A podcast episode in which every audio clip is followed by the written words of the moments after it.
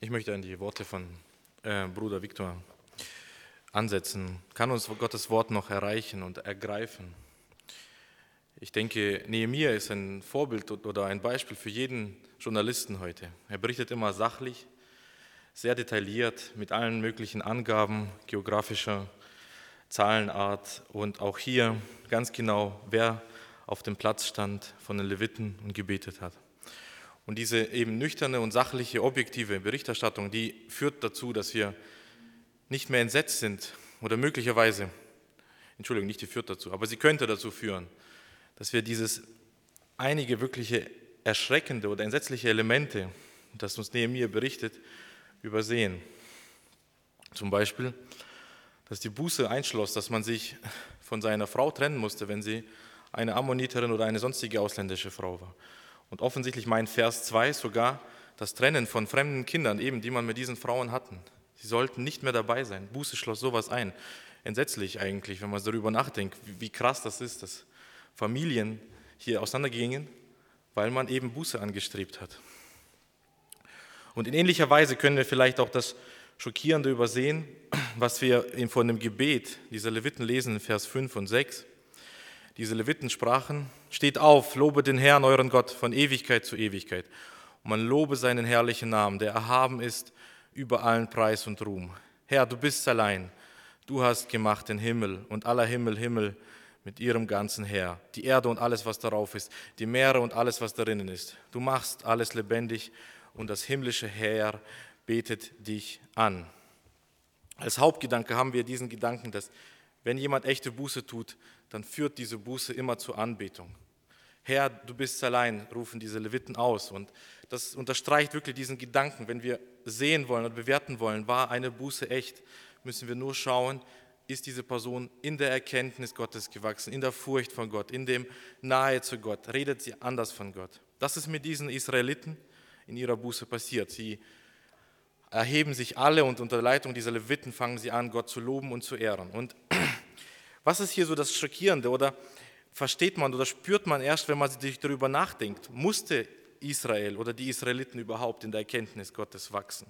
Haben sie das nötig gehabt? Und es ist nicht so einfach, dieses Spektakuläre aufzuzeigen, aber ich will es versuchen. All diese Jahre in der Gefangenschaft, ob im Perserreich oder bei den Babyloniern, erlebte man nämlich ständig die Konfrontation mit einem anderen Gott. Der Gott der Babylonier, der oberste Gott, hieß Marduk. Er galt auch als Schöpfer und als mächtig, als unendlich, als Wächter jedes Menschenschicksals. Nebukadnezar baute ihm eine 30 Meter hohe Statue. Und mit viel Getöse und Musik brachte er alle, bis auf, eine, bis auf drei Juden dazu, niederzufallen vor dieser Statue. Marduk war wirklich furchteinflößend. Er war überall allgegenwärtig. Am deutlichsten wird das eigentlich daran, dass selbst viele Jahre nachdem das babylonische Reich kaputt ist, ein bekannter Jude, nämlich Mardochai, nach diesem Marduk benannt ist. Das war dieser Gott, der präsent ist. Wir wissen um die babylonische Krankheit oder Sitte, Juden umzunennen in, äh, in eben passende Namen, oftmals mit irgendeinem Namen ihrer Götzen, zum Beispiel Abednego, ein Freund von Daniel, hat auch diese Namensumbenennung mitgemacht. Und das Interessante ist, Marduk schien wirklich mächtiger zu sein als Jahwe. Schließlich war Babylon ein riesiges Reich und Jerusalem, die Stadt Gottes, befand sich in babylonischer Gefangenschaft. Marduk schien so mächtig zu sein, dass Babylon nicht nur eine Mauer hatte, sondern zwei. Und eine Mauer war so dick, dass da mehrere Streitwegen gleichzeitig vorbeifahren konnten. Äh, Nebukadnezar rühmt sich in ein Dokument, dass er allein fünf Kilometer der Mauer gebaut hat. Und er sah sich ja als Stellvertreter dieses Marduks auf Erden. Da war die Versuchung so groß, weil dieser Marduk auch Schöpfer von allen Dingen war und immer so beschrieben wird und als allmächtig und ewig galt, zu denken, könnte sein, dass dieser Marduk eigentlich das gleiche ist wie Jahwe, nur einen anderen Namen trägt. Wer kann es Babyloniern übel nehmen, dass sie nicht wissen, wie Jahwe heißt? Vielleicht sagen sie zu Jahwe einfach Marduk. Und warum sollte es dann, und da macht das eine Rolle, sollte es dann ein großes Problem sein, eine heidnische Frau zu heiraten, nur weil sie zu meinem Gott nicht Jahwe sagt, sondern Marduk?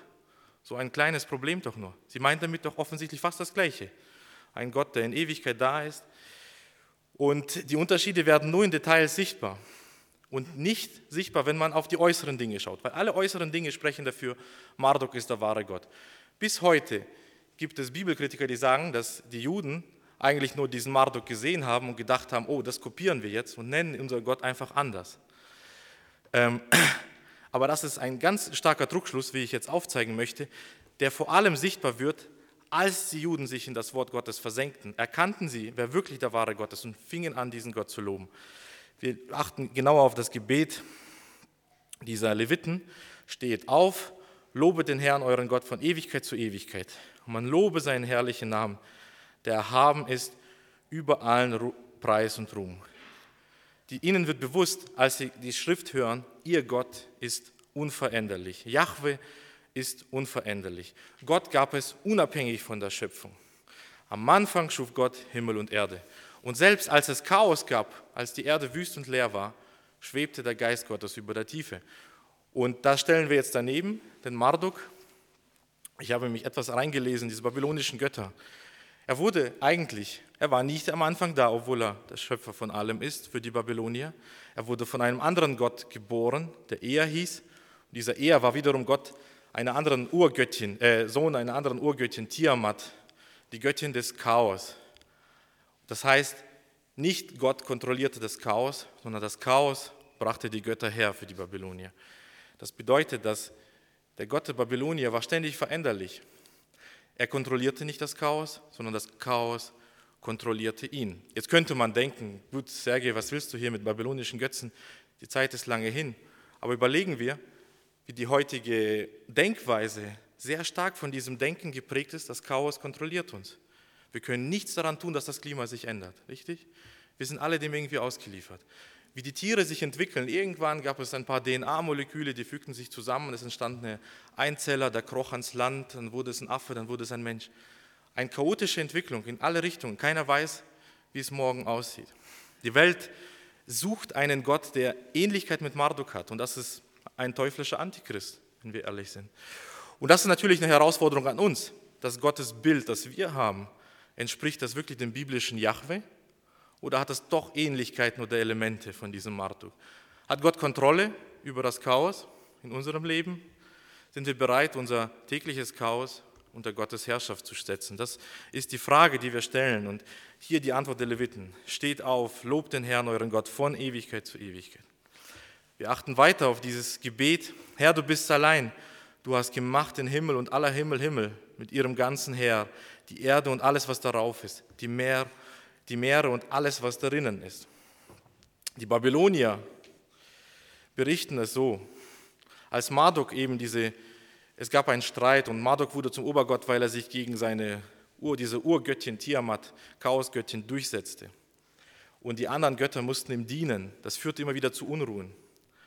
Irgendwann beschloss Marduk, ich muss Ordnung schaffen und hat die Menschen erschaffen, damit sie Sklaven werden für die Götter. Das bedeutet, dieser Marduk war angewiesen auf seine Schöpfung. Und das ist etwas, was den biblischen Gott komplett unterscheidet von allem anderen. Unser Gott ist frei und er bedarf der Schöpfung nicht. Er ist Liebe und Freude und hat Freude in sich selbst, ohne die Schöpfung. Unser Gott bedarf nichts. Gott ist völlig frei. Wir als Menschen sind oft bemüht um unsere Freiheit. Die Bibel ist vor allem bemüht um Gottes Freiheit und Unabhängigkeit. Das nennt man auch Selbstgenügsamkeit, dass Gott nicht angewiesen ist auf seine Schöpfung und ähm, am deutlichsten illustriert das meines Erachtens eine Begebenheit von König David. Als König David beschließt, Gott ein Haus zu bauen, könnte man erwarten, oh Gott wird sich freuen, sagen, David, gute Idee, ich segne dich. Was Gott äh, David wirklich antwortet, lesen wir in 2 Samuel Kapitel 7, Vers 5 bis 6.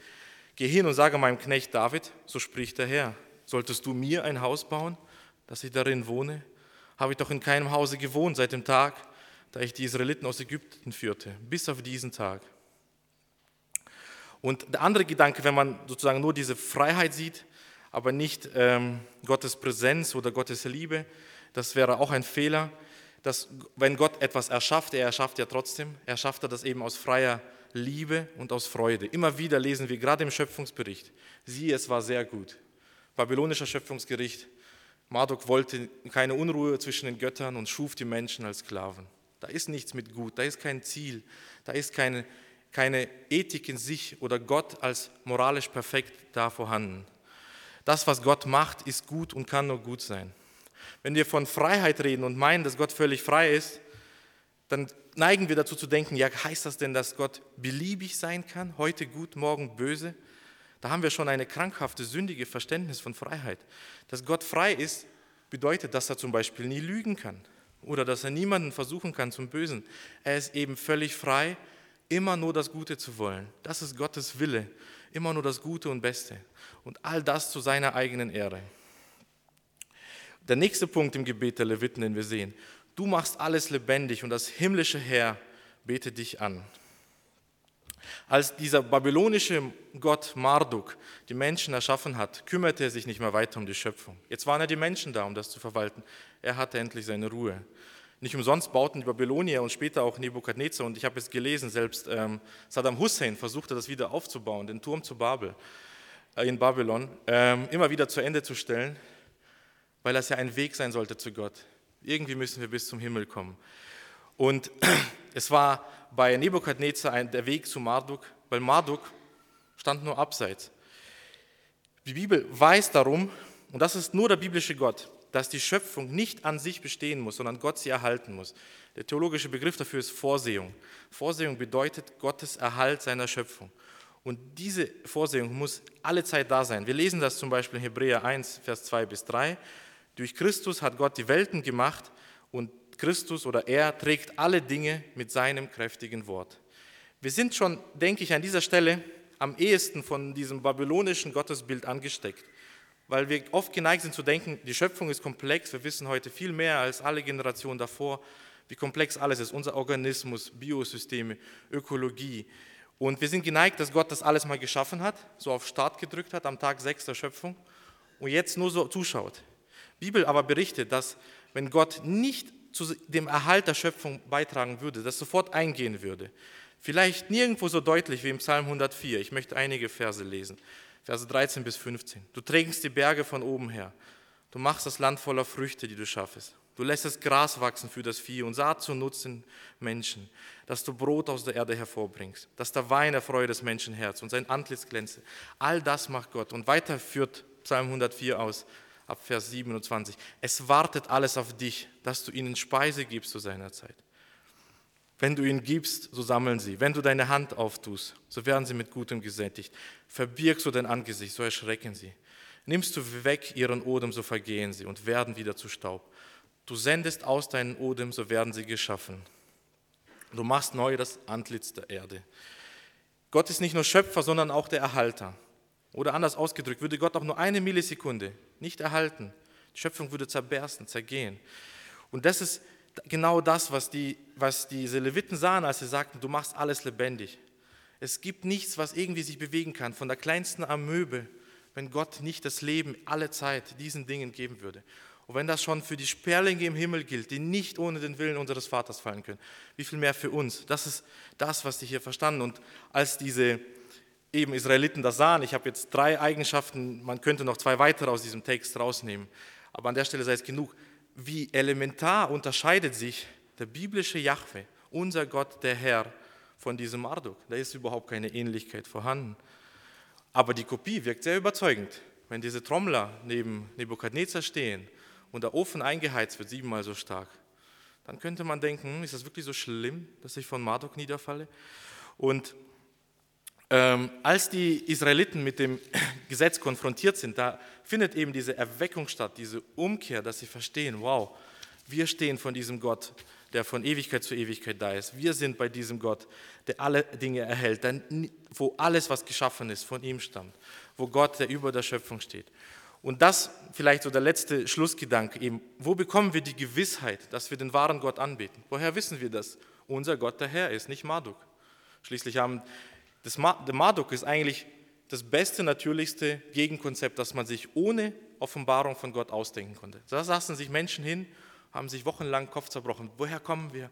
Wer hat uns gemacht? Wer ist dieser Gott? Und haben sich Marduk ausgedacht und komplett in die Irre gegangen, weil wir Gott nur durch Offenbarung kennenlernen können. Durch diese Offenbarung, die bei Abrahams Erwählung stattfand, wo der andere Bruder sicherlich erzählen wird, die in Moses Offenbarung am brennenden Busch weitergeführt wurde, in Gottes Offenbarung, in seinem Gesetz und schließlich in der Person seines Sohnes Jesus Christus. Wir bekommen also Gewissheit von Gott nur in der Selbstoffenbarung Gottes. Und das ist ein Grund, Gott zu danken, dass wir die Bibel halten dürfen, dass wir die Seiten aufschlagen und nicht auf babylonische, römische, griechische, weltliche Philosophien angewiesen sind, um uns Gott auszudenken, sondern dass Gott sich offenbart und sagt, siehe, so bin ich, was bleibt uns dann anderes übrig, als ihn anzubeten dafür? Amen.